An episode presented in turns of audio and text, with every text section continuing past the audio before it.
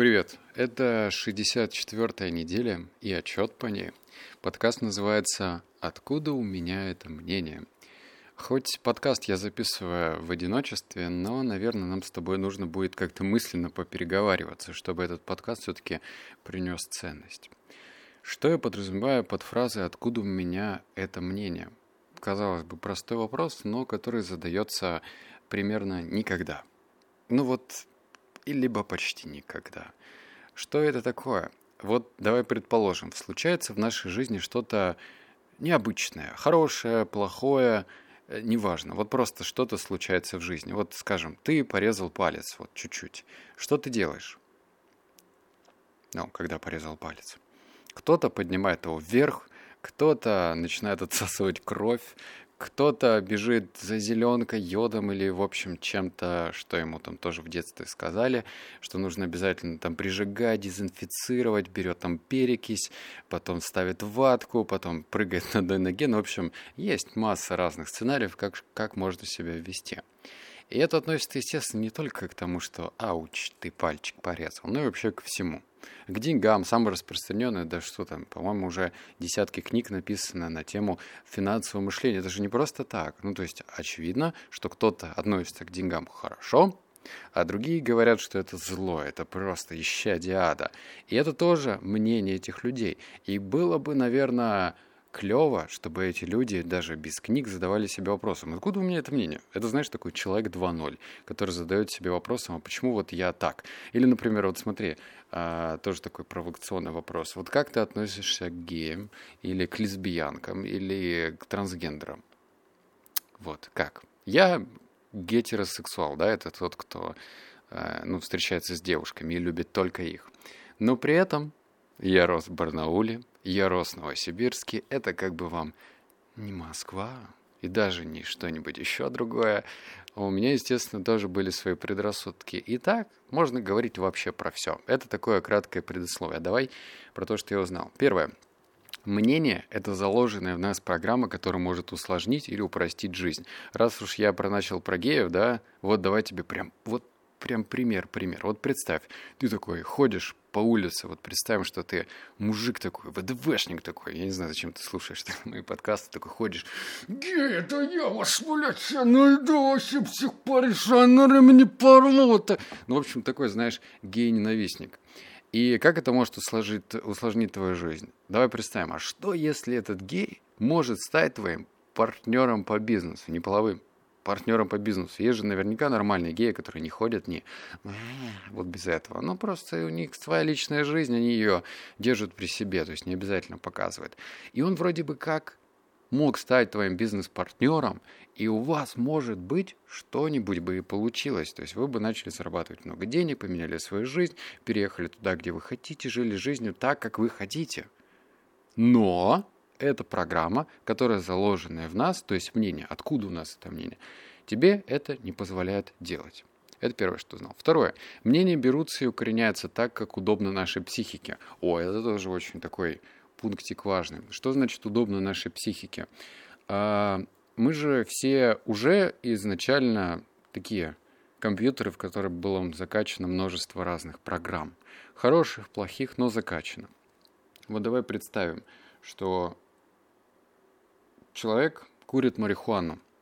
Он ее курит очень часто, он, естественно, не считает то, что это вообще-то привычка. Он считает, что я просто расслабляюсь, беру Netflix, включаю, пиццу заказываю, просто сижу, отдыхаю, чилим с пацанами, все нормально. И ему будет очень выгодно услышать информацию о том, что ученые из Англии выяснили, что каннабис положительно влияет на нервную систему. Правильно? Ему с этой точки зрения будет это очень выгодно. Ему будет это приятно, если вдруг маман или папан ему начнет капать на мозги, типа, ты, ты чё, Володя, ну, ты чё, Володь, тебе уже 44 года, ты куришь травку, ты давай уже, иди, а нормально жизнь веди, и он скажет, вообще-то, я нервную систему восстанавливаю. И он будет отчасти прав, но только отчасти. И третье, что узнал, что а кто вообще охраняет твой мозг от непроверенной чепухи? Где фильтр или фейс-контроль? Я раньше у меня не очень удачная история с клубами, у меня какое-то странное лицо. Я начинаю некоторых, да что там, 90% фейс-контрольщиков, когда я ходил в клубы, бесить. Был даже случай, когда меня чуть не избил один фейс-контрольщик, потому что я был пьяный, это правда было давно, мне было лет 18, и, в общем, меня не пускали в клуб, потому что нужно было одеть туфли. И я ему на входе сказал, а давай я куплю твои туфли. Причем я реально не хотел его обижать. Я хотел купить у него туфли, чтобы пройти в этот клуб. Ну и общем, он меня ударил в грудь, и, естественно, в клуб я не прошел, да и туфли я не очень-то хотел, потому что не знал его размер. И здесь такая же история. Если в клуб стоит ФС-контроль, который вроде как бы должен ну, фильтровать, кто может пройти, кто не может. Я не знаю, может быть, у него интуиция какая-то или что-то еще, которое ему позволяет определять э, финансово независимых людей или не очень, и он блокирует кого-то. А у нас на входе в нашу головушку никакого фейс-контроля нету. Есть отчасти, это называ, так называемый опыт, но этот опыт может заглушиться. Знаешь, как заглушиться? Вот представь, у нас, э, у меня, кстати, есть книга, которую обязательно скачаю, она называется «Олигархия», про самых таких ярких олигархов, э, ну вот, времен перестройки. Про Березовского, про... Что там? Какие еще олигархи? Ну, ты знаешь, ну вот, вот, вот все вот эти вот олигархи.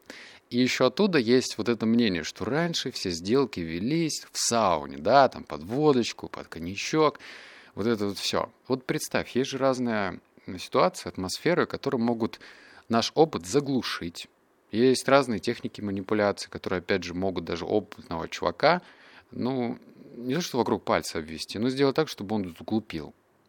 Есть даже книги на эту тему. Вот одну из них я озвучивал.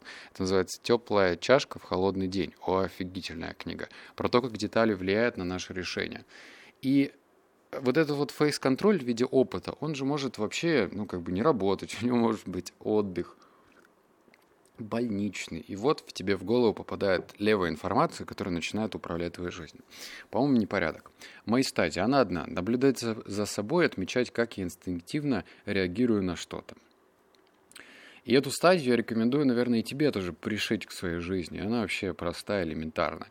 А, я сегодня... Давай, что-то какой-то Блин, личный подкаст получается, какие-то свои жизненные темки вы, выкидывая. Но надеюсь, ты это оцениваешь, потому что если я не буду что-то объяснять, наверное, это не усвоится. В общем, поругался я сегодня со своей женой. Я ругаюсь крайне редко, от слова совсем, наверное, там раз в три месяца, и то по мелочи, и то ненадолго. И, значит, э, поругался, и держу паузу театрально, типа, вот надо, вот это же она виновата. Мне мнение такое, что нужно было, а, значит, модель была такая. С этой мыслью нужно ну, прожить, нужно понять, в чем а, там ее вина, в чем моя вина отчасти. Хотя конфликт это всегда вина с двух сторон. И у меня была такая прошивка, да, программа, мнение, что нужно, ну, не сразу подходить и мириться, а вот надо ну, выждать. Это я, я же, я же главный, я же, блин, тут кормилец в семье, так как я сказал, так и будет, сексистские шуточки пошли. И к чему это приводит? К тому, что я просто ну, наношу вред самому себе. Какого черта я должен ждать? Я мог сразу подойти, если я сказал что-то не то, или она сказала что-то не то. Можно было сказать, так, стоп, стоп, стоп, стоп, отматываем, отматываем. Давай вообще не будем никаких выводов делать. Паузу, знаем, что сглупили с двух сторон, так делать нельзя. Мир, мир. Мизинчики дали друг другу, все. Все. Живем дальше. Вот. Это стадия. Как развивать? А, первое. Нужно позволять себе активно переучиваться, если это необходимо. М? М? Кто у нас хочет переучиваться? По-моему, никто, да? Но опять же, если ты понимаешь, что одно дело переучивать, например, ты учился в школе, а, там, скажем, тебе преподавали алгебру, и ты такой, ну ладно, ладно, буду учить. А потом переходишь в другую школу, а там методика и учебники вообще другие. Тебе алгебру начинают преподавать так, как ты не привык. Вроде тебе нужно переучиваться. Вопрос зачем? Спорно, да, там. Ну ладно, алгебру я еще взял. Какая-нибудь тригонометрия, да, если ты не, не инженер, а продавец. Вот тригонометрия -то тебе пригодилась, правда? а здесь вот эти прошивки нужно переделать, потому что они напрямую влияют на твою жизнь. Напрямую.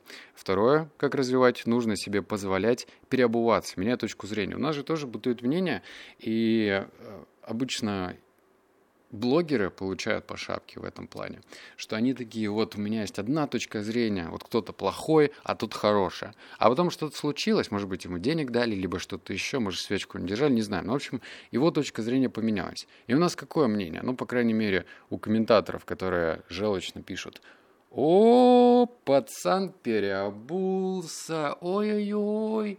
А в чем плохого переобуться, собственно говоря? Вообще одну обувь носить всю жизнь тоже ну так себе. Ноги растут, да, бывает с детства. И но обувь изнашивается. Ну, это я так буквально говорю. В общем, как по мне, переобуваться нужно всегда. Может быть, не постоянно, но хотя бы, знаешь, собирать данные, собирать сведения, анализировать их и понимать, а стоит ли переобуваться или нет. Не сразу, это не, я не про то, что тебе кто-то второй донес свою точку зрения, ты такой, так, тапочки, где они? Все, переобувайся. Вот без этого. Я говорю про то, что нужно ну, рационально к этому подходить. И переобучение, переобувание – это вообще норм. Что я заметил? Любимое, да? Тренируй свои сомнения в бытовых вещах, есть вероятность роста брони против манипуляции. Никто же не хочет, чтобы их, ими манипулировали или их манипулировали, вот как кому нравится, да? Тебе разве хочется? Мне вот точно нет. Ну а где тренажер? Ты же не сможешь всегда тренироваться только ну, в таких в искусственных ситуациях. Нет же у нас там, не знаю, есть, есть залы бокса, есть залы там, что там, карате, но и нет же залов там по антиманипуляции. Но есть возможность потренироваться, чтобы потом, если это случится, то дать отпор, либо вообще не реагировать на ситуацию. И вот эта привычка может как раз-таки нарастить броню, чтобы с тобой не манипулировали. Почему? Потому что если ты все будешь, э, все жизненные уклады, советы, которые даже передавались с нами с детства, будешь поддавать сомнению. Вот я почему-то, знаешь, записываю это тебе, вспомнил такую ситуацию. С детства, когда я еще жил один, ну, потом, типа, без девушки, а, и меня приучили, и я ли просто насмотрелся, что если ты варишь пельмени, то ты должен обязательно воду посолить. Обязательно, просто обязан.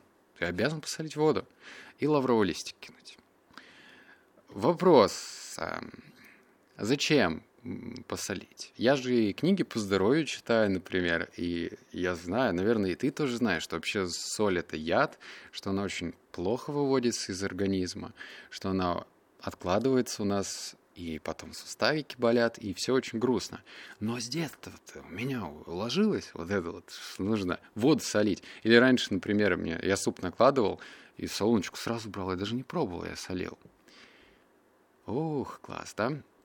Второе. Э, становится просто веселее жить, понимая, что ты э, понимание, что ты умный, сменяется на любознательный. Это классно. Это вообще по шапке дает лишний раз и самооценку ставит именно на нужное место. Не, это ни в коем случае не принижает, это просто говорит тебе, чувак, ты не всезнайка. Ты не всесилен, ты не можешь разбираться во всем. И даже если ты считаешь, что белое это белое, а черное это черное, то может что-то поменяться, и окажется все наоборот. М? М? Так что нужно быть любознательным. Вот если, знаешь, опять же, на чашу весов подвесить вот эти вот э, две штучки под названием ум и любознательность. Вот ум – это тот, кто такой ходит и кичится. Да я все знаю, да я все повидал. То эти, как, как правило, люди, наверное, больше вообще-то страдают от этого. Потому что они закрыты, их сознание наполнено, они вообще не восприимчивы к новой информации. И третье, любознательность приводит к росту качества жизни. И это не просто так. И есть у этого научное обоснование. Ты же знаешь, что у нас есть э, нейронные связи. А нейронные связи образуются, представь, что я говорю это в докторском халате, чтобы не больше верить. Нейронные связи образуются когда? Когда ты делаешь что-то новое. Очевидно, я также знаю, что ну, как бы эти нейронные связи могут распадаться, если ты не пользуешься чем-то. Вот ты, допустим, научился, не знаю, морской узел вязать. Ну, научился. Если ты его не вяжешь, то у тебя там, через два года или через сколько-то ну вот все, этих нейронных связей не будет, потому что они недостаточно крепкие. И что? И то, что если ты будешь делать что-то новое, если ты будешь поддавать сомнению все, что в тебя есть в твоей головушке, и будешь рассматривать это как точку старта, а не точку финиша, то тогда твоя жизнь должна меняться. Хорошо, вот все, тренинг по мышлению вы прошли. Напишите на почту, вам пришлют э, сертификат о прохождении мышления миллионера. Спасибо, что оплатили мой курс за 2999. Все, спасибо. Вы э, теперь обладаете официальным мышлением миллионера. Все, обнял, поцеловал, заплакал. Услышимся в следующем подкасте. Пока.